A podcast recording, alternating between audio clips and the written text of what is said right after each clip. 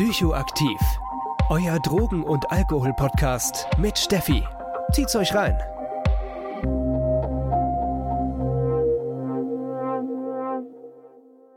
Ja, willkommen bei einer neuen Podcast-Folge Psychoaktiv. Und heute kommt ein Thema dran, das sich wirklich viele, viele von euch richtig krass gewünscht haben.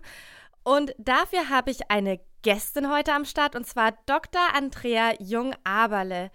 Andrea ist Mitgründerin und ehemaliges ähm, Vorstandsmitglied der Mind Foundation und ist nach wie vor medizinische und ethische Beraterin der Mind Foundation und ich glaube auch Dozentin, wenn ich das richtig gelesen habe ärztliche Leitung der Ovid-Kliniken und Teil des Episode-Studienteams, das die Wirkung von Psilocybin auf therapieresistente Depressionen erforscht. Das ist eine Kooperation zwischen dem ZI Mannheim, dem Zentralinstitut für Gesundheit in Mannheim und dem Charité in Berlin.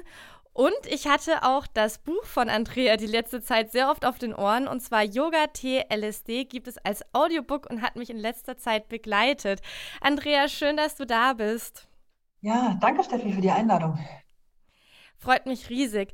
Ja, Andrea, du bist Medizinerin oder Ärztin, die sich mit dem Thema Psychedelika sehr tief auseinandersetzt. So, ich bin jetzt Suchttherapeutin, die sehr akzeptanzorientiert arbeitet und selbst ich ecke an sehr vielen Seiten damit an. Wie geht es dir denn als Ärztin mit das als Core-Thema? Das ist eine ganz spannende Entwicklung. Also als ich angefangen habe, so vor 15 Jahren mich dem Thema, mit dem Thema zu befassen, damals noch als Studentin an der Uni Heidelberg, war das so ein bisschen mein, ich sag mal, clandestines Hobby. Ich habe zwar auch an der Uni in dem Bereich schon was mitgearbeitet, Texte übersetzt für ein Buch, eine kleine Konferenz mitgestaltet, aber ja, also da hätte ich mir nie träumen lassen, dass ich irgendwann äh, hauptamtlich Menschen mit Psychedelika therapieren würde, das unterrichten würde oder gar eine Praxis leiten, in der das legal möglich ist. Und da hat sich in den letzten 15 Jahren viel getan. Also mein eigener Weg war ja einer mit einigen Umwegen. Ich bin ja äh, nicht auf direktem Wege da gelandet, wo ich jetzt bin. Ich habe ja eine Ausbildung, die erstmal so über die Somatik gelaufen ist, auch über die Intensiv- und Notfallmedizin und äh, bin jetzt aber im Zirkelschluss eben in der Arbeit mit dem Psychedelika angekommen. Und heute ist das Thema so salonfähig, dass ich quasi öfters auch mal vermeiden muss zu sagen, was ich mache, damit ich eine Chance habe, einen Abend auch über ein anderes Thema zu sprechen. Das kann ich tatsächlich sehr gut nachvollziehen. Vor allem aktuell ist das Thema ja wirklich sehr on vogue. Jeder spricht darüber. Es ist auch ein großer Hoffnungsträger. Da wollte ich später gleich nochmal mit dir drauf kommen. Aber du hast gerade schon erwähnt, du hast eine Praxis, die du leitest. Das sind die Ovid-Kliniken. Da bist du die ärztliche Leitung. Und dort macht ihr Ketamin augmentierte Therapie. Das Wort augmentierte Therapie habe ich tatsächlich von deinem Kollegen gelernt. Das kannte ich vorher so gar nicht. Kannst du uns vielleicht mal erklären, was Ketamin augmentierte Therapie ist? Augmentiert kennt man ja vielleicht aus anderen Bereichen. Ne? Augmented Reality ist Realität plus etwas. Da hat man eine Brille auf und da wird etwas auf die Realität draufgelegt. Ähm, Ketamin augmentiert oder Psychedelika augmentierte Psychotherapie ist Psychotherapie plus ein weiteres Wirkagens. Und das kann non-pharmakologisch sein. Es gibt auch Techniken, wo man keine Substanzen da einlässt oder eben substanzbasiert augmentiert, wie wir das machen, einmal im Off-Label-Use, also im legalen Raum in Deutschland schon innerhalb des Rechtssystems mit Ketamin und in den Studien, das sind die Ausnahmegenehmigungen mit Psilocybin derzeit hier in Berlin. Und ähm, unser Ansatz ist ein bisschen anders als der bei anderen, ich sag mal, Ketaminpraxen, die es ja auch gibt, auch in Deutschland, wo zum Beispiel ein Anästhesist einfach einen Nebenraum hat, wo ein Patienten auf eine Trage liegt, guckt, dass er nicht runterfällt, dem Ketamin spritzt und sagt, in einer halben Stunde gucke ich wieder nach dir. Sondern bei uns ist wirklich die Behandlung mit dieser psychoaktiven Substanz, die sowohl ein eigenes antidepressives Spektrum besitzt in der Wirkung, als auch über die veränderten Wachbewusstseinszustände sehr hilfreich sein kann für Patienten mit gerade äh, affektiven Störungen, also gerade im Bereich der Depression äh, dass wir es eben einbetten in eine begleitende Psychotherapie. Und die beginnt bei uns wirklich in dem Augenblick, wo jemand das erste Mal bei uns anruft, unsere Praxismanagerin am Telefon hat, bis zur Entlassung nach Ende der Therapie. Du hast schon gerade gesagt, ne, die Behandlung fängt im Prinzip sofort beim ersten Kontakt an. Wie geht es dann weiter? Ich habe angerufen, ich hatte die Praxismanagerin am Telefon.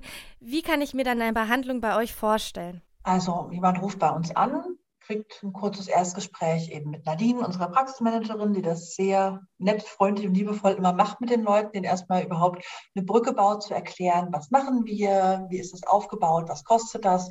Und danach geht es erstmal in zwei Erstgespräche, die entweder online oder on-site bei uns in der Praxis stattfinden.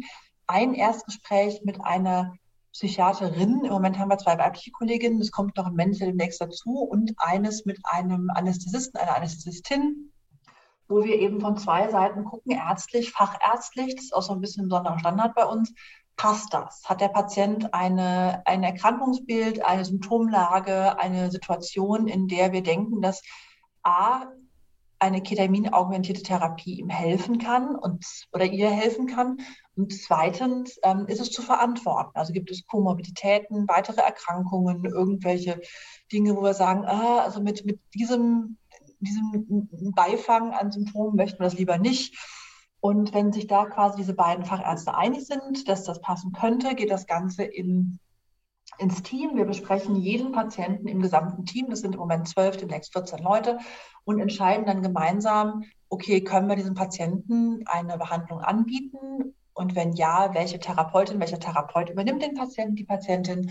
Und äh, dann eben gemeinsam mit dem, dem äh, Managementpersonal schauen, wann können wir Termine eintragen. Und wenn das passiert ist, lernt der Patient seine, seinen Bezugstherapeutin kennen und äh, mit demjenigen, derjenigen arbeitet er eben dann zusammen über die ganze Zeit, wo bei uns behandelt wird. Und ähm, jetzt jetzt einfach mal so ein bisschen bei den Ablauf. Es ist eine lange Antwort, aber dann hast du auch ein bisschen den Überblick bekommen von vornherein. Nach dem ersten Kennenlernen, wenn man merkt, okay, das passt, finden erstmal zwei Stunden Psychoedukation statt. Psychoedukation heißt, wir reden mit dem Patienten darüber, was heißt denn Therapie in veränderten Wachbewusstseinszuständen? Was wollen wir denn überhaupt? Also wir haben auch Patienten, die kommen und sagen, euer ganzes Gerede ist mir eigentlich Latte, ich will nur die pharmakologische Wirkung der Substanzen. Dann sagen wir, nee, das ist bei uns falsch. Funktioniert hier nicht, sondern wir brauchen Patienten, die A, absprachefähig und auch einlassfähig sind. Das heißt, in der Lage sind, sich auf eine Therapie im veränderten Bewusstseinszustand und die Learnings, die Themen, die Inhalte, die da hochkommen können, auch einzulassen. Danach machen wir mit den Patienten eine Sitzung mit einem Stroboskoplicht, das ist ein Lucia Nummer 3 das sorgt quasi dafür, dass die Patienten mal so ein Vorgefühl bekommen, nur auf der optischen Wahrnehmungsebene, was denn ein veränderter Wachbewusstseinszustand sein kann und wie sich das anfühlt.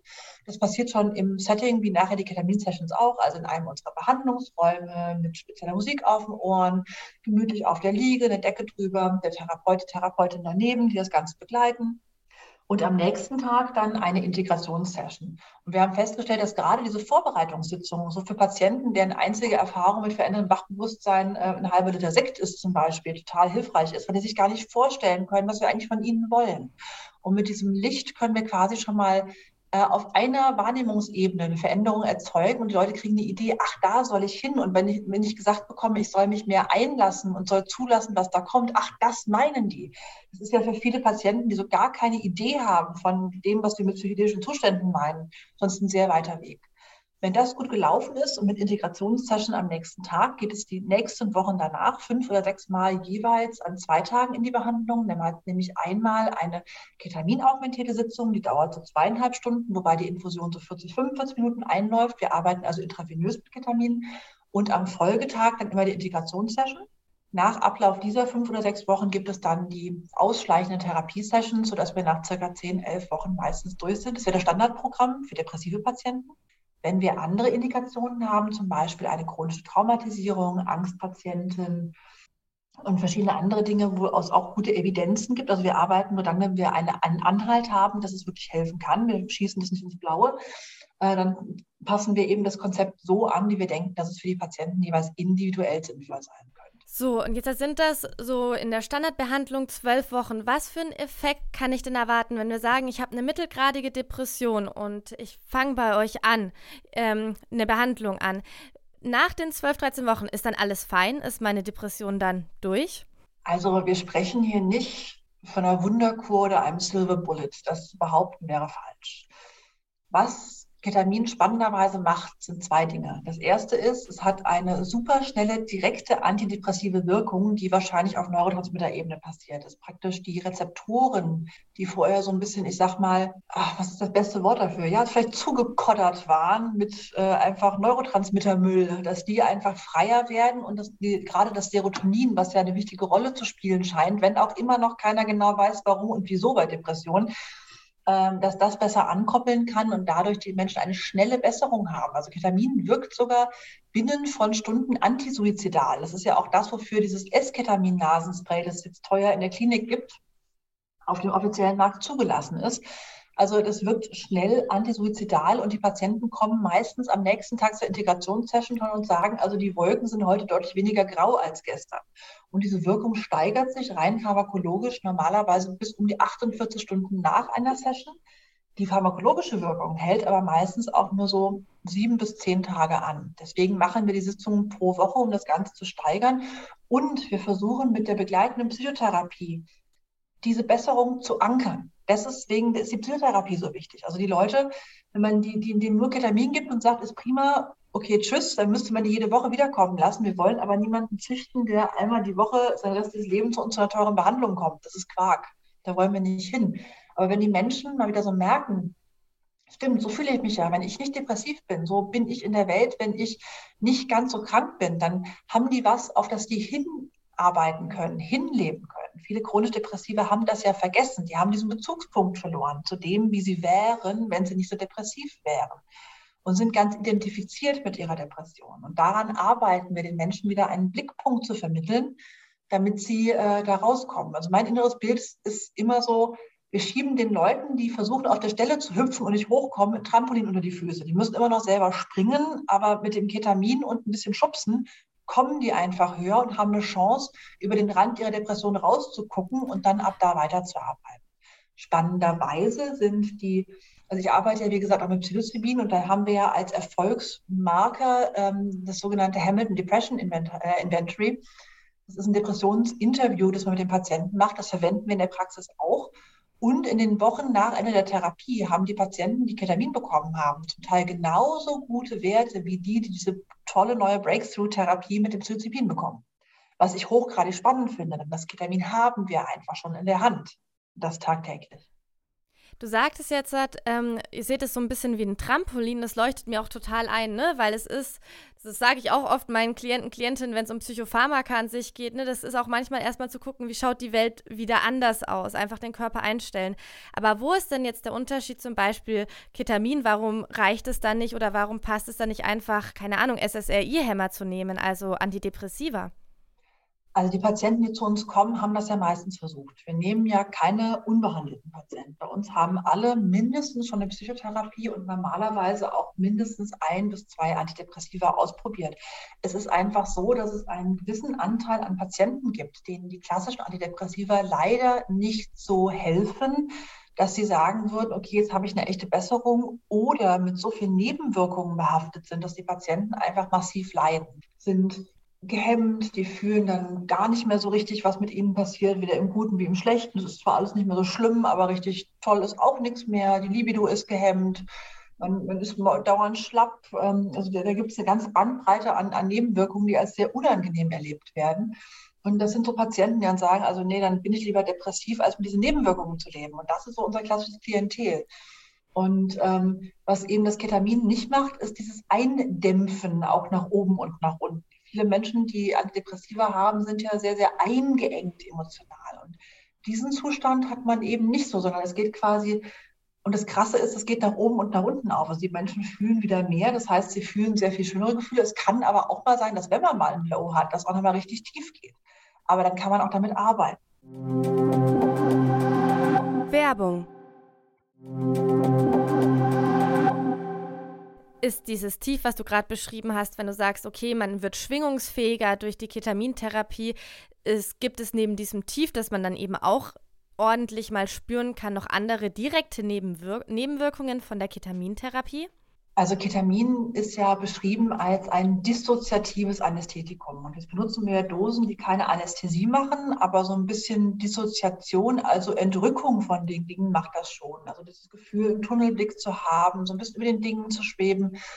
Das sind schon Nebenwirkungen. Andere Dinge, die so klassische Anästhesisten als Nebenwirkungen bezeichnet werden, also starke innere Bilder, Pseudohalluzinationen, also keine echten Halluzinationen, aber starke innere Bilder, die sehen wir als Teil der Wirkung. Es kann auch mal sein, dass ein Patienten übel ist. Das sind halt starke ZNS-wirksame Medikamente, ähm, ein bisschen wackelig im Laufen, aber das sind eigentlich alles Sachen, die sich relativ schnell wieder geben. In den Dosierungen, in den Mengen und in der Häufigkeit, in der wir Ketamin verwenden, ist das sehr, sehr harmlos. Also weder suchtbildend noch toleranzbildend in irgendeiner Form, noch dass das irgendwelche körperlichen Nebenwirkungen hat. Ich meine, wenn man wirklich einen Ketaminabusus betreibt, kann das jetzt zum Beispiel stark auf das Blase- und Harnsystem gehen, also mit Balkenblase und so weiter. Das kriegt man also mit unseren Dosierungen und in unseren Frequenzen auf gar keinen Fall. Du hast ja gerade auch berichtet, ne, dass diese Bilder und diese dissoziativen Zustände sind ja im, ich nenne das mal Normalgebrauch der Medizin in großen Anführungszeichen, unerwünschte Wirkungen. Zu dem Aspekt habe ich gleich mal eine Community-Frage für dich mitgebracht. Und zwar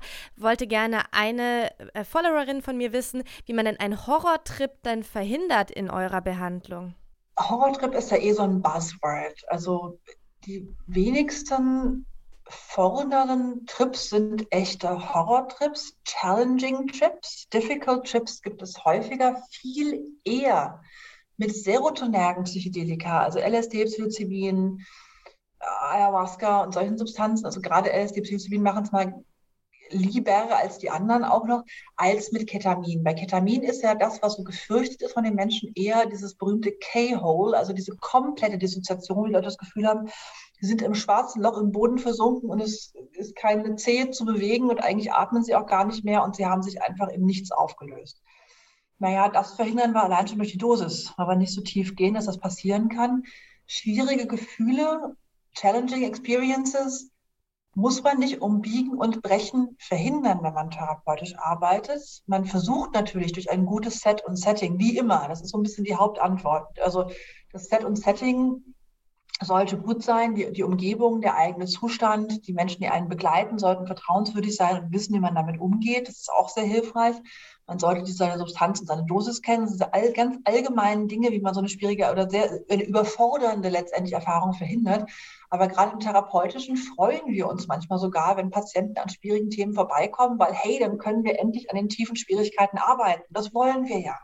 Deswegen ist so äh, der, ich sag mal, community-based oder auch ähm, ja, rekreationale Umgang mit solchen Problemen ein etwas anderer als der in, in der klinischen Arbeit. Genau, das betone ich in dem Rahmen auch immer, dass eine Therapie, eine Psychotherapie, die tut wahrscheinlich auch erstmal eine Weile ein bisschen weh, bis es deutlich besser wird.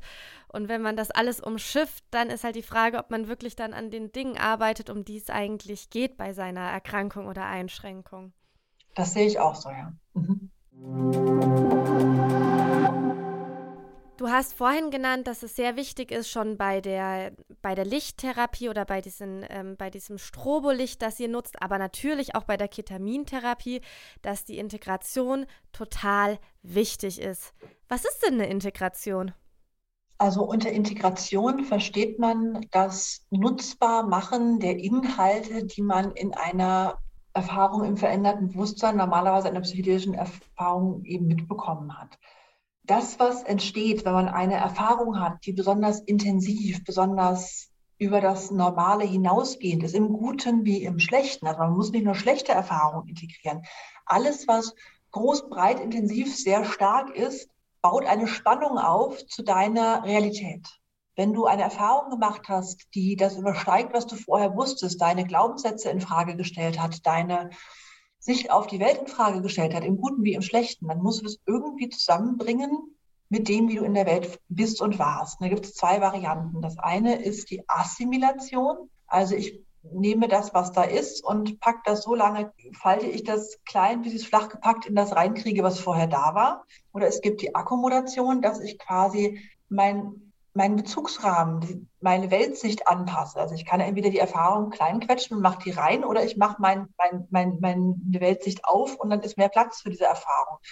Und das ist das letztendlich, was man bei Integration versucht, das eine oder das andere. Es gibt auch Menschen, die quasi Erfahrungen wegdrängen. Das ist eine Extremform von Assimilation letztendlich, weil dann ist es einfach so klein gepackt, dass es gar keine Rolle mehr spielt. Ihr bietet ja auch Integration nicht nur für Erfahrungen innerhalb eurer Klinik an, sondern wenn ich das richtig auf der Seite verstanden habe, bietet ihr schon Integration auch für Freizeitkonsumierende an. Habe ich das richtig gesehen? Das ist so. Und zwar bieten wir das sowohl live in der Praxis als auch online für Patienten aus ganz Europa an. Wir haben quasi eine, eine Versicherung abgeschlossen, mit der wir auch online äh, therapieren dürfen innerhalb Europas. Und wir wenden uns da an Menschen, die integrationswürdige Erfahrungen gemacht haben, sei es sehr schwierige oder sehr gute. Es gibt auch Leute, die kommen äh, nicht, weil sie einen Horrortrip hatten, das integrieren müssen, sondern weil sie zum Beispiel sagen, ich habe auf meinem Pilztrip kapiert, ich muss dringend mit dem Rauchen aufhören. Helft mir mal, wie ich diese Entscheidung, dieses Erkenntnis jetzt umsetzen kann in meinem Alltag. Und wir arbeiten, das sind normalerweise Selbstfallerpatienten, arbeiten wir mit denen ja zwischen einer und zehn Stunden. Das ist so ein bisschen unsere Obergrenze für diese Integrationstherapie. Für eine Erfahrung äh, arbeiten wir und versuchen eben ganz konkretistisch an diesen Erfahrungen und dem Umgang damit zu arbeiten. Und das ist was, was sehr viel unserer Therapeuten auch sehr viel Spaß macht, weil man da natürlich noch mit einem ganz anderen Klientel in Kontakt kommt und ganz andere Dinge eben sieht. Und es sind oft Menschen, die zum Beispiel einen Ayahuasca-Retreat haben und gemacht haben und sich letztendlich überfordert haben mit den Inhalten, aber auch Menschen, die den aus Versehen beim Tanzen, äh, keine Ahnung, sich ein Weltgeist offenbart hat und die erstmal schauen müssen, wie sie damit klarkommen. Das gibt es eben alles und das sind hochspannende Prozesse und Erfahrungen, äh, die, die wir auch sehr dankbar sind, begleiten zu dürfen. Dann stelle ich doch mal eine kleine freche Frage. Ja, dann könnte ich mir doch gut Geld sparen, wenn ich einfach mir selbst, selbstmedikativ irgendwie Psychedelika konsumiere, reinfahre und dann eben bei euch Integrationstherapie machen. Was hältst du von der Idee? Also geplant machen wir das nicht. Wir haben immer mal wieder Leute, die anrufen und sagen, also ich will nächste Woche Pilze nehmen, betreute mich vorher und nachher. Nein, das tun wir nicht. Wir machen nichts, was quasi ähm, den deutschen legalen Rahmen ausreizt oder sprengt. Wir haben uns ganz bewusst entschieden, uns innerhalb des bestehenden Systems zu bewegen, um das System von innen heraus zu verändern. Das können wir nur, wenn wir das authentisch tun. Natürlich kann jemand das machen, ohne uns das anzukündigen. Wir sind ja jetzt auch nicht die Psychedelika-Polizei. Im Gegenteil, wir wollen Menschen ja helfen. Aber wir raten schon dazu, dass gerade Menschen, also man muss auch unterscheiden zwischen Selbsterfahrung von jemandem psychisch stabilen mit einer Substanz und Therapie für jemanden, der eine manifeste psychische Erkrankung hat. Also wenn jemand, der ein Lebensthema bearbeiten will, das zu Hause versucht und dann merkt, oh nee, also das wäre jetzt doch ganz gut, ich hole mir da Integrationshilfe, dann ist das was ganz anderes als jemand, der eine manifeste Angststörung, eine echte Traumaerkrankung, eine echte tiefe Depression hat, das versucht, weil bei diesen Menschen ist die Wahrscheinlichkeit, dass was schief geht, weil die ja eh schon nicht so gut aufgestellt waren, also wenn man aus einer mangelnden Stabilität das System weiter destabilisiert, das kann funktionieren. Es gibt ja auch immer wieder Fallberichte von Menschen, die es geschafft haben, aber es kann eben auch sehr schief gehen. Und deswegen würde ich solchen Menschen dann eher raten, da vorsichtig, achtsam und behutsam mit umzugehen und es bitte zumindest nicht alleine zu machen, wenn sie sowas probieren, sondern zumindest jemand Vertrauenswürdigen daneben zu setzen, der im Zweifelsfalle Kraft hat zum Händchen halten. Das heißt sozusagen, wenn Selbstmedikation für die einzelne Person das die Entscheidung ist, Set-Setting-Informationen und eigentlich lieber nicht machen, vor allem wenn es um tiefgreifende Erkrankungen gibt. Aber man könnte euch schon kontaktieren mit der Integrationstherapie, wenn ich, sagen mal, als Freizeitkonsumierende LSD unterschätzt habe und das euch nicht vorher eingeteilt habe und dann aber merke, okay, ich brauche wirklich jemanden, der mir hilft mit der Erfahrung und da könnte ich mich auch an euch wenden. Mit offenen Armen und sehr gerne. Was mich interessieren würde, ist noch, wie erfolgreich denn eure Ketamin-augmentierte Therapie ist. Also verfolgt ihr die KlientInnen nach eurer Therapie weiter und schaut, wie lange das anhält, weil du hattest ja vorhin schon gesagt, naja, Ketamin per se dem, also die pharmakologische Wirkung, die lässt ja einfach irgendwann nach oder ist dann nicht mehr so präsent. Aber ihr habt ja noch diesen therapeutischen Prozess. Wie lang anhalten ist der? Also die ersten Patienten, die wir angefangen haben zu behandeln letztes Jahr, die haben wir ja im Februar gesehen. Das heißt, die haben wir jetzt in der zehn Monats Nachbeobachtung. Wir machen das so, dass wir jeden Patienten mindestens vier Wochen nach Therapieende und ein halbes Jahr nach Therapieende nochmal kontaktieren Und viele berichten schon, dass ein halbes Jahr nach Therapieende der Effekt nicht mehr so intensiv ist wie vorher, aber dass sich andere Dinge verändert haben, dass sie einen grundlegenden Perspektivwechsel auf ihre Erkrankung vorgenommen haben, dass sie anders gelernt haben, auch mit depressiven Löchern umzugehen. Und wir hatten noch eins, zwei, die sagten, ja, ich musste zwar wieder Antidepressiva anfangen, aber die Nebenwirkungen waren nicht so stark und ich konnte auch mit der Tatsache, Antidepressiva zu brauchen, besser umgehen als vorher. Und viele Patienten haben gerade diesen Perspektivwechsel, der wirklich zentral entscheidend ist. Das finde ich einen sehr, sehr wichtigen Aspekt, wenn wir nochmal zu dem, was wir vorher besprochen haben, von es ist auch kein Wunderheilmittel. Das wäre nämlich auch eine Frage, die ich vorbereitet hatte für dich. Ich werde wirklich auch ähm, auf Instagram sehr oft angeschrieben, so, naja, ob ich denn schon was Neues wisse, ob Psilocybin gegen Persönlichkeitsstörungen hilft. Und ich habe das Gefühl, dass da wirklich sehr viel, ja, sehr viel Druck Druck fast auf diesen Psychedelikern liegt als Wunderheilmittel und dass denen fast ein bisschen zu viel abverlangt wird. Wie siehst du das denn? Psychedelika sind, wie gesagt, kein Wundermittel. Die Menschen wünschen sich natürlich einfache Lösungen, weil Menschen sich immer einfache Lösungen wünschen. Und die Menschen wünschen sich, dass man mit einer einmaligen oder zweimaligen Behandlung lebenslange Erkrankungen aus der Welt schaffen kann. Man kann mit Hilfe dieser Substanzen in einer entsprechenden Anwendungen und entsprechenden Einbettungen große Erfolge für Menschen erreichen. Aber es wird nie etwas geben, das bei allen Erkrankungen und bei allen Patienten wirksam sein wird. Das gibt es einfach nicht. Außer Wasser und Sonnenlicht ist vermutlich nichts da. Und selbst da kann man Probleme mit haben, mit Sonnenallergie auf diesem Planeten, was für jeden gut ist. Aber wir haben ja, also wir erleben den gleichen Prozess, den wir auch bei Cannabis hatten letztendlich. Also bei Cannabis war es auch so, es wäre total verteufelt, ganz mies, auf gar keinen Fall anfassen. Und plötzlich war es sollte es alles heilen von Exem bis Depressionen. Und ein bisschen ist es mit dem Psychedelika jetzt auch so. Und gerade weil Menschen so betroffen sind, weil Menschen so leiden, ist der Hype so groß. Und ich bin ein großer Fan davon, einfach ein bisschen abzuwarten. Ich habe jetzt also auch einige Wellen ja schon beobachtet im Feld in den letzten 15 Jahren.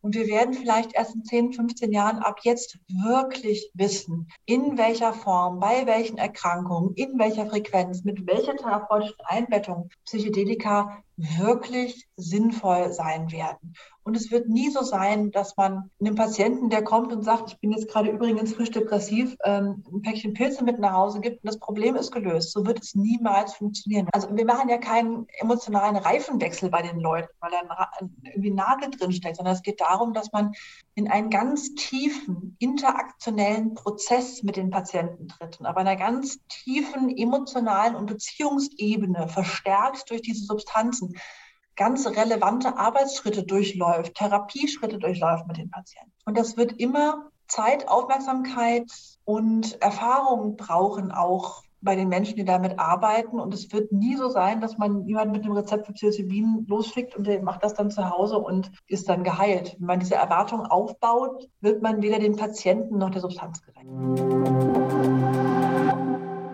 weil ich ja schon sehr oft gehört habe, was würdest du jemanden erwidern, der sagt, eigentlich hilft mir überhaupt keine Psychotherapie, ich brauche jetzt äh, Psychedelika in der Therapie, das ist das Einzige, was mir noch hilft. Also das ist eine ganz schwierige Aussage.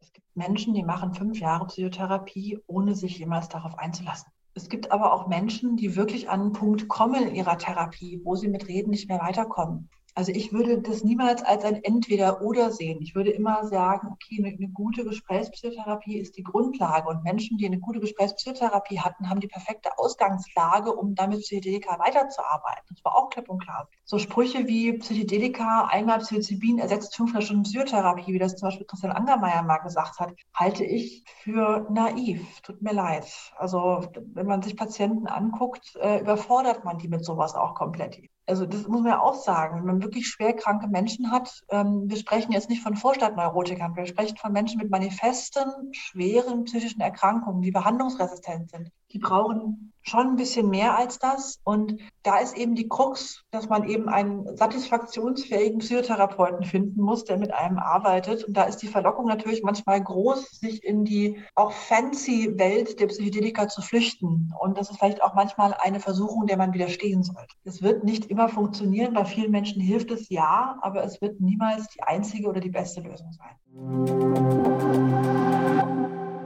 Du hattest ja gesagt, oder was ich bis jetzt rausgehört habe, es gibt erste Studienlagen zu Depressionen, zu Angststörungen und zu Trauma. Was sind sonst noch Indikationen für eine Ketamin-augmentierte Therapie?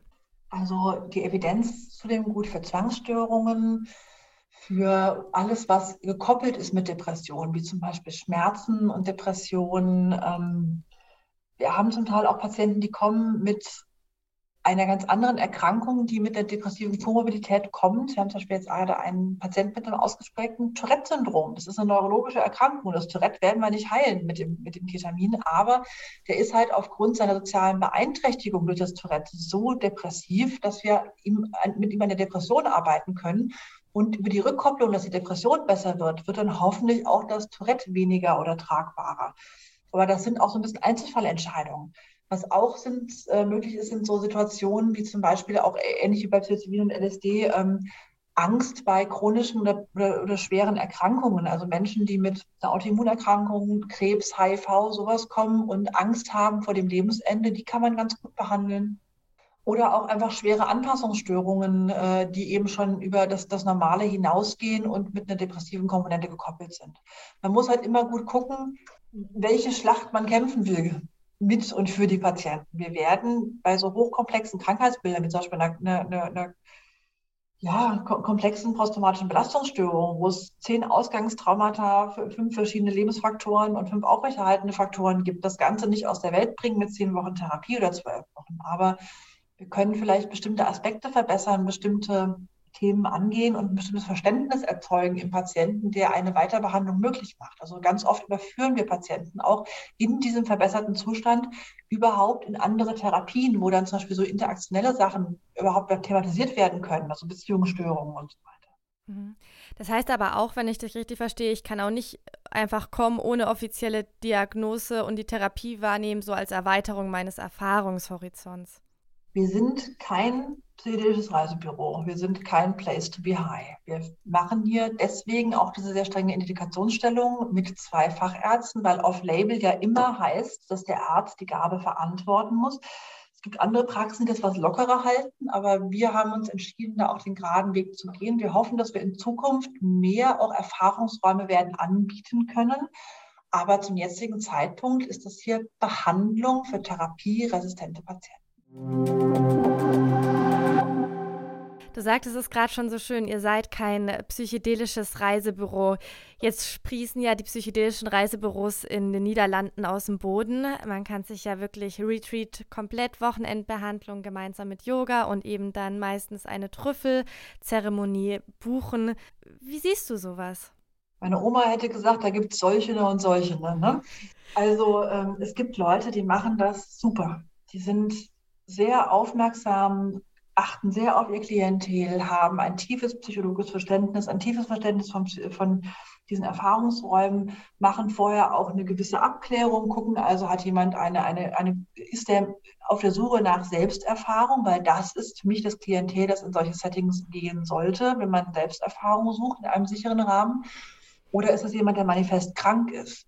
Für mich gilt immer die goldene Faustregel. Niemand sollte mit Psychedelika was behandeln, was er sich nicht traut, ohne Psychedelika zu behandeln. Das heißt, wenn jemand Heilpraktiker und Yogalehrer ist und sagen würde, also ein komplexes Trauma würde ich therapeutisch nicht anfassen ohne Substanz, sollte er bitte auch mit Substanzen die Finger davon lassen. Das ist für mich so die, die Line, an der man sich orientieren kann. Es gibt leider auch Leute, die nach zwei eigenen Erfahrungen und einem Wochenendseminar Ayurvedisch kochen denken, sie können solche Zustände halten und am besten noch in Gruppen das ist gefährlich. Da kann viel passieren. Da können Menschen auch mit ganz schwierigen, belastenden Erfahrungen rausgehen. Das kann richtig traumatisierend sein. Und es gibt auch Menschen, gerade bei den serotonergen Psychedelika, jetzt bei LSD noch ein bisschen mehr als bei Psilocybin, aber auch da mal, die eben zumindest zeitweise oder auch protrahiert, also verlängert in psychotische oder Psychose ähnliche oder Psycho wirklich echte Psychosen hineinkommen können.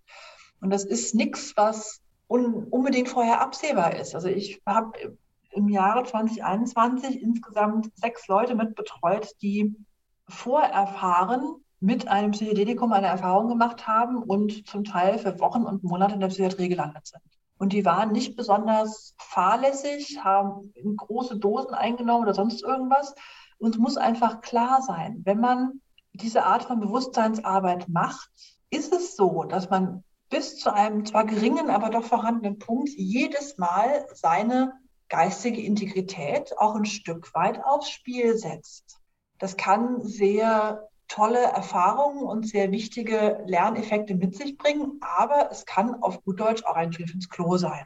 Und dessen muss man sich bewusst sein. Das ist also Psychedelika, und das finde ich ganz wichtig, aber explizit auszusprechen, sind niemals harmlos. Es gibt keine harmlosen oder belanglosen echten psychedelischen Erfahrungen. Da ist immer Pfeffer drin, da kann man sich auch immer die Finger dran verbrennen kann ich sehr gut unterschreiben und das sind auch klare Worte und äh, danke ich dir. Was ich noch nachfragen wollte, du hattest gemeint, am besten noch in Gruppen. Das äh, sieht man ja wirklich oft bei den Retreats, dass sie eigentlich fast oder sehr häufig auch in Gruppen dann angeboten werden. Die Erfahrung, ist das etwas, was du ablehnst? Also psychedelische Erfahrungen in Gruppen können extrem wertvoll sein, weil die Interaktionen zwischen den Teilnehmern auch sehr wertvoll sein können. Aber wenn dann eine Gruppe von 20 Leuten, von denen 10 das erste Mal eine Erfahrung macht, zum Beispiel jeder, keine Ahnung, auf fünf Gramm Pilzen unterwegs ist und nur drei Leute im Raum sind, von denen zwei nicht genau wissen, was sie tun, dann ist die Gefahr, dass das ausartet, schwierig wird, Leute nicht adäquat betreubar sind, halt sehr, sehr hoch. Ja, natürlich ist, wenn man einen höheren Betreuungsschlüssel hat, die ganze Sache wiederum teurer für den Retreatleiter. Man hat nicht so einen hohen Profit. Aber darauf zu achten, okay, wie ist der Schlüssel? Was passiert denn, wenn jetzt zwei, drei Leute gleichzeitig wirklich Aufmerksamkeit brauchen? Wenn jemand in so einem Zustand wirklich Aufmerksamkeit braucht, reicht es ja oft auch nicht, dass nur einer ihn begleitet. Dann braucht man zwei Leute. Und da muss man aber auch die Gruppe noch im Blick behalten und muss die Gruppe schützen. Und das ist eine Verantwortung, die muss man tragen können. Und das ist nicht so einfach. Absolut. Wenn ich mal darüber nachdenke, ich mache äh, Psycare auf Festivals, habe ich schon ein paar Mal gemacht, gemeinsam mit dem Sonics-Netzwerk und eben auch Menschen betreut, die sich in ihrem Trip nicht gut fühlen. Äh, da da würde ich keine zweite Person schaffen. Da habe ich dann mal über meine ganze Schicht auch oft die Konzentration nur auf eine Person und aber auch wirklich gar keinen Platz. Und wenn das nicht reicht, haben wir da eigentlich auch immer zweite Personen im Hintergrund. Ne, da hast du schon recht. Wie soll man das denn schaffen, wenn da mehrere Leute eben dann die Unterstützung brauchen? Das ist tatsächlich etwas, was man nicht gut teilen kann. Und gerade in der Gruppe können ja solche schwierigen Emotionen ja auch wie eine Welle durchlaufen. Das ist dann wie, wie Gähnen. Da steckt einer den anderen an und dann hast du drei, vier, fünf Leute in parallelen, ähnlichen, gleichzeitigen Prozessen und das kann sehr, sehr fordernd sein. Machen wir mal wieder eine Reise zurück nach Berlin zu eurer Klinik und schauen uns nochmal die Kontraindikationen an. Wann ist denn eine Behandlung bei euch ausgeschlossen? Also das außer dem, was wir jetzt besprochen haben, welche Faktoren sind denn ein klarer Ausschluss bei euch für die Behandlung? Also da gibt es einmal die körperlichen, einmal die psychischen Faktoren. Ähm, wir fangen mit dem psychischen an. Wir haben festgestellt, diese Art der Behandlung macht keinen Sinn, wenn bei Leuten schon unendlich viel Unruhe im Kopf ist. Also jemand, der vor kurzem oder akut eine psychotische Episode hatte oder sehr, sehr gedankenflüchtig ist. Menschen, die eine Vorgeschichte haben von, von der Schizophrenie, mit, mit, da sind wir sehr, sehr vorsichtig. Äh, wenn Menschen auch psychisch die Tendenz haben, sowieso zu dissoziieren, was ja bei Traumapatienten nicht so ohne ist. Oder so Derealisationen haben, also wenn Menschen eh schon schlecht unterscheiden können, was ist eigentlich echt und was ist in meinem Kopf, die sind bei uns nicht gut unter. Da sind wir sehr, sehr vorsichtig. Bei körperlichen Sachen ist es so, dass wir dadurch das Ketamin ja auch eine Katalamin-Reuptake-Hemmung macht, also dass quasi die Katalaminwerte auch ansteigen, der Blutdruck ansteigt, die Herzfrequenz ansteigen kann. Wir vorsichtig sind bei Menschen mit einer ähm, koronaren Herzerkrankung, bei Menschen, die vor kurzem einen Schlaganfall oder einen Herzinfarkt hatten, dass wir schauen, dass sie keinen erhöhten, erhöhten Augeninnendruck haben, weil das kann auch gefährlich sein.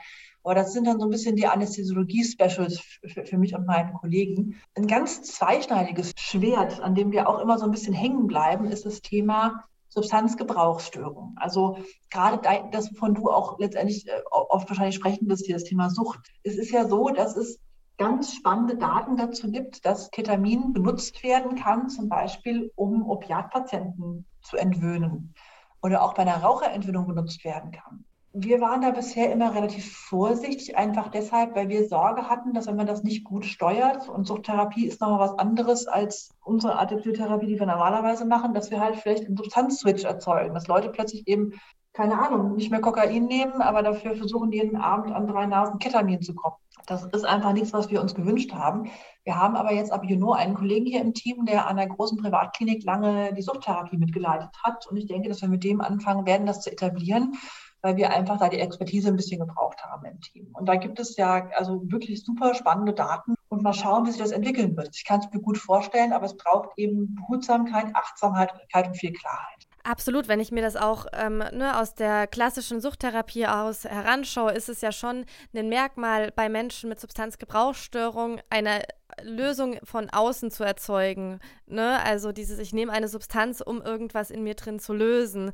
Und äh, eine Ketamintherapie hat ja im Prinzip dann auch diesen Mechanismus mit drin, dass man durch, einen, durch eine Substanz ein Erleben erzeugt und damit eben weiterarbeiten kann. Und da kann ich mir sehr gut vorstellen, dass das auch eine Gratwanderung ist und bin total gespannt, was ihr dann für Erfahrungen macht, wenn dann eben der neue Kollege auch startet, weil ich das natürlich auch sehr oft von meinen Klienten, Klientinnen höre und da auch immer nicht so sicher bin, wie das zu bewerten ist. Aber es gibt ja auch zu Psilocybin ja jetzt hat erste Forschung und das macht, glaube ich, auch das ZI Mannheim zu ähm, Abhängigkeitserkrankungen mit Alkohol und Psilocybin-Behandlung.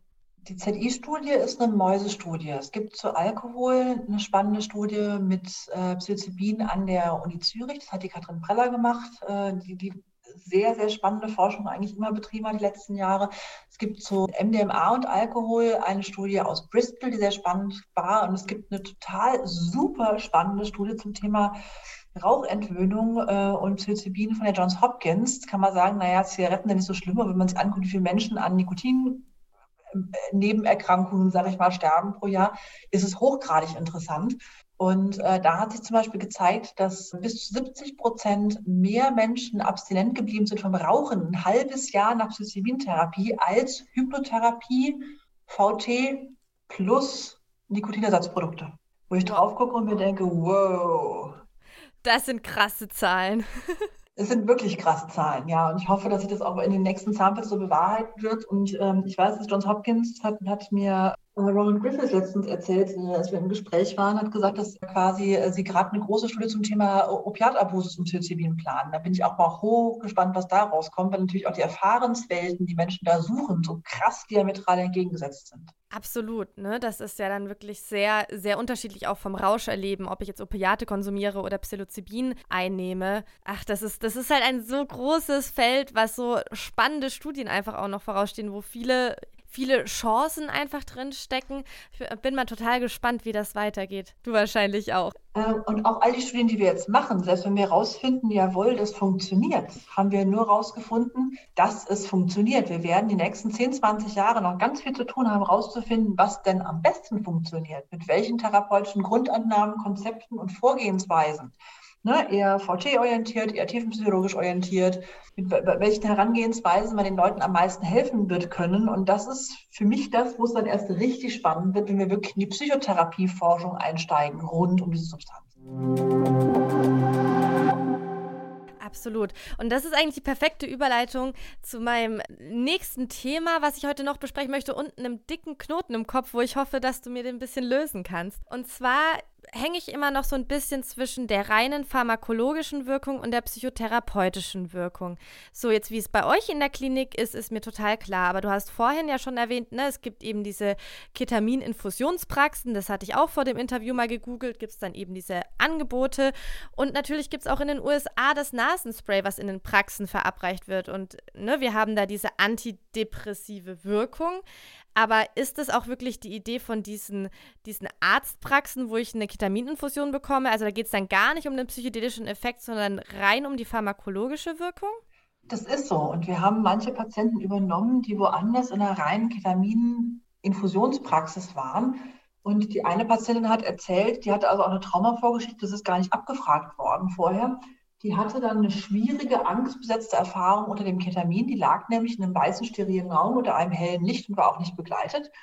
Und als dann quasi ihre Herzfrequenz anstieg und sie Stress bekam, kam eine Krankenschwester rein und hat ihr ganz nonchalante Tavor in den Mund gebröselt, damit sie wieder runterkommt. Hui. Und wenn ich, wenn ich sowas höre, kriege ich auf gut Deutsch Plack. Das ist keine Art zu arbeiten, mit Patienten umzugehen. Was für ein Ziel hat denn so eine Ketamininfusion dann? Also ist sie da einfach hingegangen, hat gemeint, ich habe Depression oder wie kann ich mir das vorstellen? Ich habe Depression, ich brauche jetzt Ketamin, damit ich aus diesem Loch rauskomme oder welches Ziel hat dann so eine Infusion?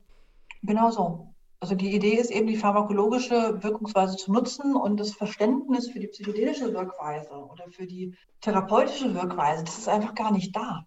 Also das ist, ich habe auch mit einem Kollegen gesprochen, der wirklich wohlmeinend ist, der auch eine Ketamininfusionspraxis betreibt und es wirklich ähm, im besten Wissen und Gewissen tut. Er sagt, er hat sich angewöhnt, die Patienten lieber alleine zu lassen, weil er festgestellt hat, dass er einfach gar nicht weiß, was er machen soll, wenn diese Zustände kommen. Und er hat das Gefühl, er stört die eher, als äh, er ihnen hilft und dann lässt er sie lieber ganz alleine. Und es ist im besten Wissen und Gewissen. Der macht das nicht, um die Patienten zu ärgern, aber es ist einfach der etwas ja, hilflose Umgang mit diesen Zuständen, die so schwer zu interpretieren sind, wenn man gar kein Verständnis von Psychedelika hat. Und um das sozusagen mal pharmakologisch runterzubrechen, unerwünschte Wirkung, Dissoziation ist unerwünscht, kann man eine Tavor gegengeben, aber eigentlich geht es halt um die erwünschte Wirkung, die Antidepressive.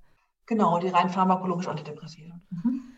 Das ist, ja, das ist, das ist spannend und grausam auch von diesen Ketamininfusionstherapien. Ähm, aber auch, wenn ich das so richtig mitbekommen habe, im Medizinstudium, Rauscherfahrung, aber auch illegalisierte Substanzen sind eher mal so in einem Nebenbereich erwähnt, aber auch gar nicht wirklich tief behandelt. Und dann kann ich mir auch gut vorstellen, dass man dann in so einer Situation sehr überfordert ist, weil darum geht es ja dann in der Medizin nicht eben mit solchen Rauschzuständen zu arbeiten, sondern Zustände zu lösen. Also ich sag mal so, ich habe noch im Studium und auch später in der Notfallausbildung gelernt, wenn man Ketamin gibt ohne ein Benzodiazepin, ist das immer ein Behandlungsfehler, weil eben diese starken inneren Bilder, diese Prozesse unerwünscht sind. Wenn man sich anguckt, in welchen Settings aber da diese Substanz auch verwendet wird. Ne? Also ich habe jetzt zum Beispiel einen Patienten, der hat eine Brandwunde und ich muss den jetzt verbinden an einem Unfallort, um ihn da wegbringen zu können. Dann spritze ich dem Ketamin, um den mit weniger Schmerzen bei erhaltenem Bewusstsein unterhalten im Kreislauf, diese Wunde so verbinden zu können, dass er das aushält, um ihn ins Krankenhaus zu bringen. Wenn jemand da in diesem sehr schlechten Setting mit dem Set von, ich habe mich hier gerade schwer verbrannt, mir geht's scheiße, eine intensive psychedelische Erfahrung macht, ist natürlich das Risiko, dass das was Schwieriges, Challenging oder gar Horror wird, sehr viel höher, als wenn das bei uns in einem weichen, warmen, kuscheligen, vorbereiteten Raum stattfinden. Deswegen kann ich das auch so ein bisschen nachvollziehen und viele der Ketamininfusionspraxenbetreiber, das ist ein tolles deutsches Wort, Ketamininfusionspraxenbetreiber kommen ja aus der Anästhesie oder Notfallmedizin und haben dieses Mindset von, wenn da was hochkommt, ist es immer schwierig. Die wissen gar nicht, dass man solche Erfahrungen auch positiv gestalten kann und dass man Einfluss darauf hat, was da eben hochkommt und was. Das ist total einleuchtend und eigentlich auch zu wünschen, dass man da vielleicht auch mehr Platz macht. Aber das, da merke ich halt auch immer, wie wichtig ist es, offen darüber zu sprechen, weil das einfach ab und zu auch mal der Wahnsinn ist. So in, in meiner Bubble ist Rauscherfahrung, Substanzkunde, Wissen über Drogen inzwischen normal, aber tatsächlich schon, wenn ich so in die breitere Kollegie, ähm, Kollegiat der Suchttherapeuten, Suchttherapeutinnen sehe, auch da hört das schon ziemlich schnell auf, sozusagen dieses Wissen mitzubringen, weil sie sagen so, naja, es geht ja darum, die Leute davon zu entwöhnen. Und da ist es ja nicht so wichtig, was da wirklich konsumiert wird. Sehe ich an vielen Stellen tatsächlich etwas kritisch. Also wir haben mal einen Masteranden betreut von der Mind Foundation aus, der Psychotherapeuten und Ärzte angeschrieben hat mit einem Fragebogen zum Wissen über Psychedelika. Und den haben einige ausgefüllt und manche haben uns erboste Briefe zurückgeschrieben, was uns denn einfallen würde, solche Fragen zu stellen zu diesem Thema. Sie wären doch schließlich Suchttherapeuten, wie sollen sie doch mit dem Dreck in Ruhe lassen? Also es gibt ja diesen wunderschönen Spruch, ich glaube, der war von, von Timothy Leary sogar selber, der sagte, ich will nicht lügen, aber ich glaube, oder er oder Terence McKenna, der gesagt haben, ähm, Psychedelika lösen irrationale Gefühle aus, am meisten bei denen, die sie nicht genommen haben. Sehr guter Spruch. Trifft es auch ziemlich gut auf den Kopf. Ich habe auch mal in, in der Ausbildung äh, mir erlaubt zu sagen, dass ne, Menschen gibt, die Psychedelika auch für sich nutzen, kam auch nicht so gut an, muss ich sagen. Aber da muss man dranbleiben. Ich glaube, dass der gesellschaftliche Umschwung unterwegs ist. Natürlich sind die Menschen, die das Gefühl haben, um das Leben ihrer Suchtpatienten zu kämpfen, auch sehr emotional also das sind ja, es war ein Riesenrespekt. Also Menschen, die ihr Leben lang Suchtpatienten betreuen, die machen auch einen Hardcore-Job und die verlieren auch immer wieder Patienten und die haben immer wieder Rückschläge. Und erstmal großen Respekt dafür, dass sie diesen Job machen und dass man vielleicht nicht am flexibelsten bleibt, wenn man den ganzen Tag um seine Patienten kämpft, kann ich auch ein Stück weit nachvollziehen. Und auf der anderen Seite ist es dann aber auch wichtig, dass man zart, vorsichtig, aber klar die andere Position auch ins Rennen bringt. Absolut. Und das ist halt auch immer ein großer Unterschied. Das merke ich halt auch, wo man arbeitet. Wenn man in der stationären Therapie arbeitet, wo wirklich immer Menschen hinkommen mit einer ja, harten Substanzgebrauchsstörung, das ist ja nochmal was anderes, wie ich, die in der ambulanten Beratung arbeitet und wirklich das komplette Klientel auch hat von Menschen, die das mal ausprobieren und irgendwie drüber sprechen wollen, zu wirklich Menschen mit Substanzgebrauchsstörungen. Ne? Und dann merkt man halt auch, es gibt nicht nur das eine. So die, die Range ist einfach sehr groß an Menschen, die konsumieren. Auf jeden Fall, das sehe ich genauso. Gehen wir nochmal zurück zu der pharmakologischen Wirkung. Jetzt haben wir das bei Ketamin ganz klar, die haben die antidepressive Wirkung. Wie ist denn bei Psychedelika wie Psilocybin und LSD? Haben die auch so eine rein pharmakologische Wirkung an irgendeinem Punkt oder unterscheidet sich das da von Ketamin einfach, weil LSD und Psilocybin ja aktuell nicht im medizinischen Gebrauch ist? Also die serotonergen Psychedelika haben jetzt nicht so eine ganz linear klare antidepressive Komponente wie das Ketamin. Aber was die beiden Substanzgruppen gemeinsam haben letztendlich ist A, die Erhöhung der Neuroplastizität. Das ist also auch in vitro nachgewiesen und auch in vivo äh, an Mäusen und ich glaube sogar auch an Menschen, dass eben die, die Neuroplastizität erhöht wird. Und was auch in beiden Substanzgruppen passiert ist, dass dieses Kommunizieren von Hirnarealen erhöht wird, die normalerweise nicht miteinander sprechen. Und dass deswegen eben andere Wahrnehmungen, innere Bilder, ja, Schlussfolgerungen möglich werden. Also dieses Sachen neu denken. Ne? Also wenn immer sonst Gedanke A zu Gedanke B geführt hat, wird in beiden Fällen, sowohl Psychedelika, klassische Psychedelika als auch Ketamin, Schlussfolgerung C plötzlich zumindest möglich oder wahrscheinlicher. Und das ist halt gerade dieses Lösen der Rigidität, das Aufschütteln alter Denkmuster, die erhöhte Plastizität sind Dinge, die eben ja sowohl Ketamin als auch klassische Psychedelika gemeint haben. Magst du vielleicht noch kurz erklären, was eine Erweiterung der Neuroplastizität bedeutet?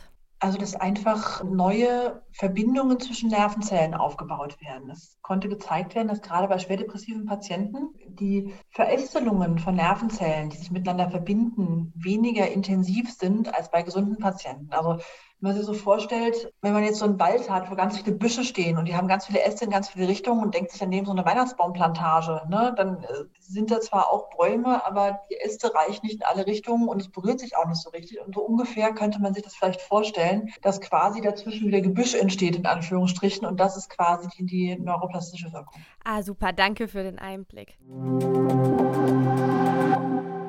Zu guter Letzt möchte ich mal ganz kurz nochmal mit dir auf die Episode-Studie schauen. Du bist ja Teil des Episode-Studienteams. Das ist eben die Studie, die Wirkung von Psilocybin auf therapieresistente Depressionen.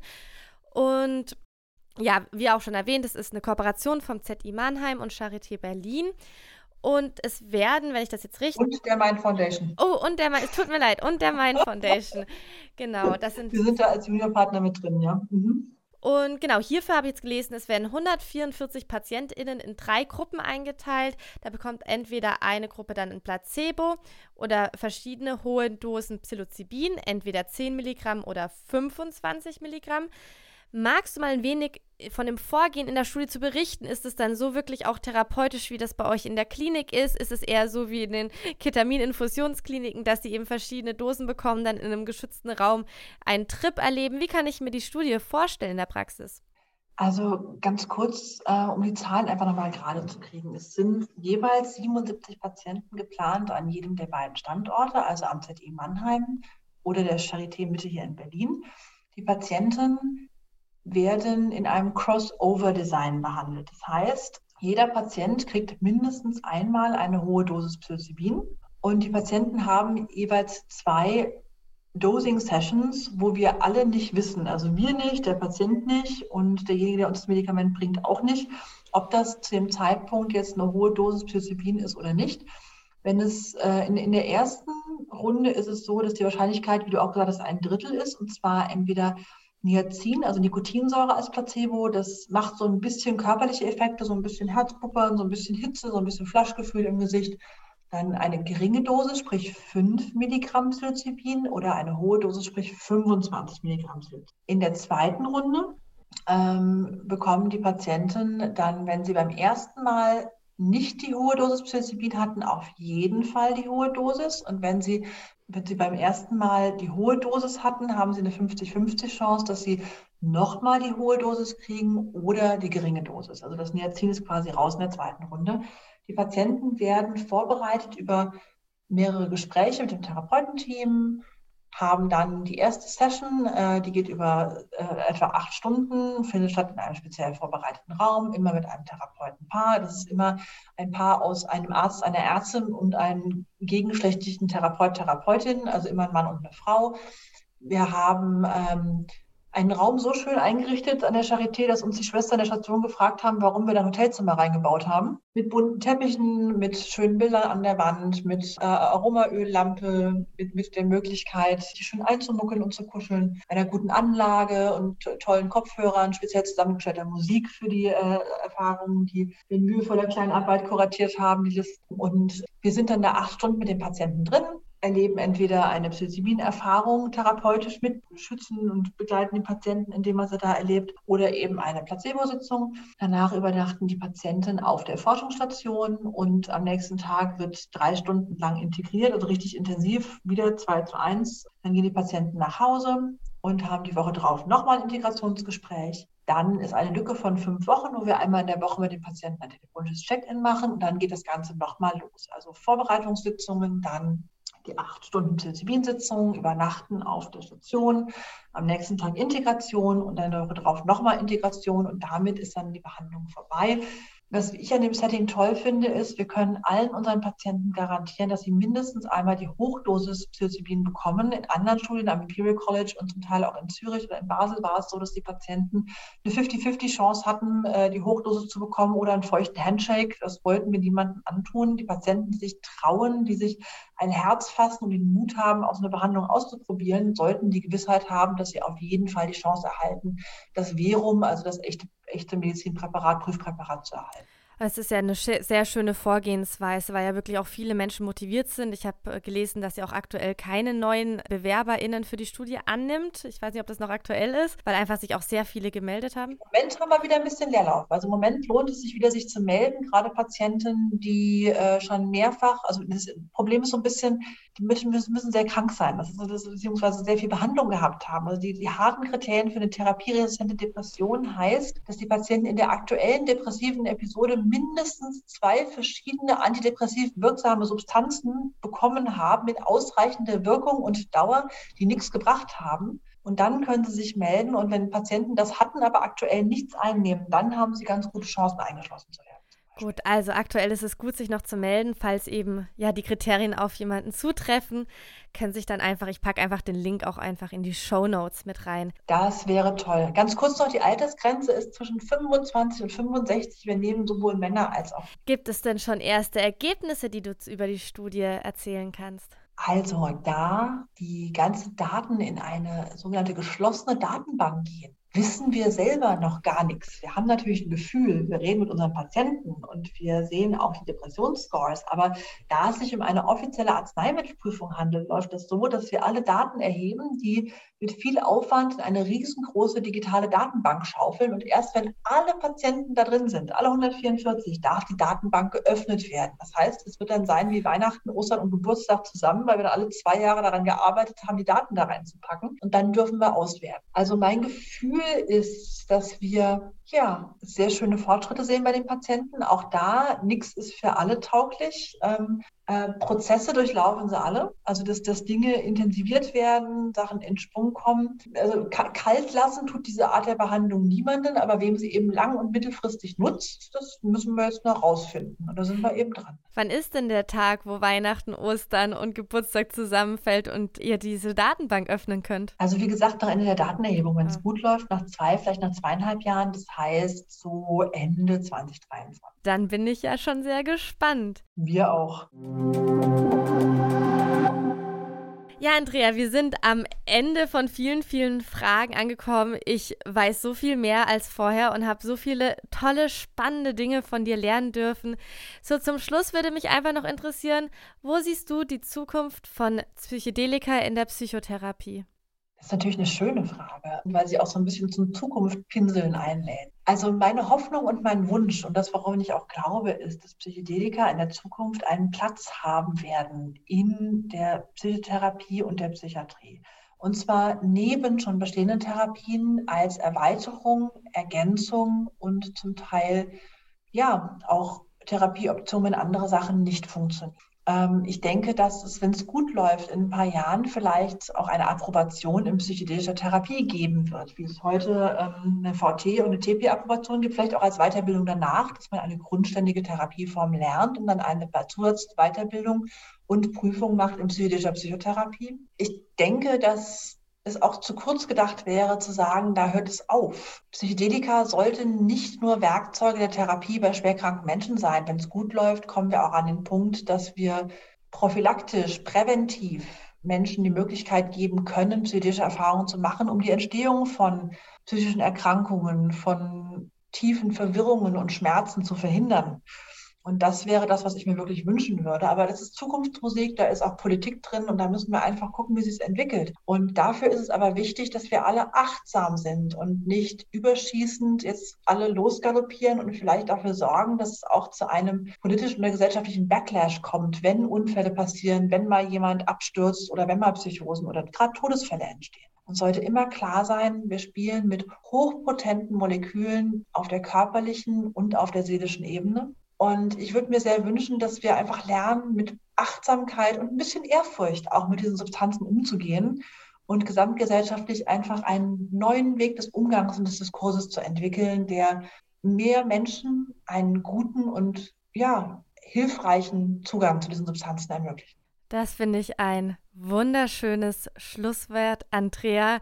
Vielen Dank, dass du da warst. Gibt es noch etwas, was du jetzt zum Ende loshaben möchtest oder vielleicht äh, Selbstwerbung für irgendwas machen möchtest? Ja, ähm, wenn du mich schon so einlädst, ähm, ich habe ja jetzt auch viel gesprochen davon, dass man wissen sollte, bevor man spricht, und jetzt auch mal angesprochen, dass wir hoffen, dass es vielleicht irgendwann mal eine Zusatzbezeichnung gibt in dem Bereich. Was es jetzt schon gibt, ist eine Ausbildung, die die Mind Foundation zusammen mit Ovid und dem City Mannheim anbietet. Das ist die sogenannte APS-Ausbildung, Augmented Psychotherapy Training.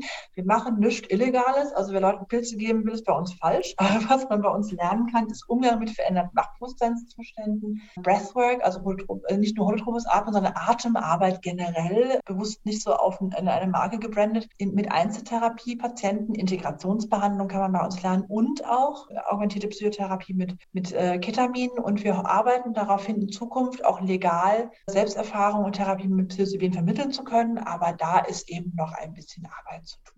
Wer sich dafür interessiert, die nächste deutsche Gruppe startet jetzt im Frühjahr, die nächste englische im Herbst. Die englische erste Gruppe läuft schon gut und guten Mutes. Macht Höllen Spaß, mit den Leuten zu arbeiten und wir haben dann ein sehr spannendes Klientel aus der ganzen Welt. Es richtet sich vor allen Dingen an Psychologen, Psychotherapeuten und Ärzte, sowohl psychiatrische als auch somatische Ärzte. Wir haben aber auch ein paar komplementäre Menschen dabei, Sozialarbeiter, andere therapeutische Ausrichtungen. Und ähm, ja, das ist das große Herzensprojekt, das wir gerade vorantreiben. Und wer sich da beteiligen will, ist äh, herzlich willkommen. Meldet euch. Ähm, ich glaube, diese Gruppe hat noch drei Plätze frei, dann sind wir voll. Aber es kommt bestimmt die nächste. Ja, ich habe mir die Ausbildung tatsächlich auch schon angeschaut und ich packe das, äh, den Link in die Shownotes und auch da finden Hörer, Hörerinnen, die darin Interesse haben, können dann einfach in den Shownotes ja, den Link finden. Ja, Andrea, vielen Dank für deine Zeit. Es war wunderbar. Ich habe so viel gelernt, bin total happy und wissensvoll. Und ja, vielen lieben Dank, dass du da warst. Ja, danke für das spannende Gespräch, auch die spannenden Fragen, auch die aus deiner Audience. Und äh, bis bald. Bis dann, ciao. Tschüss.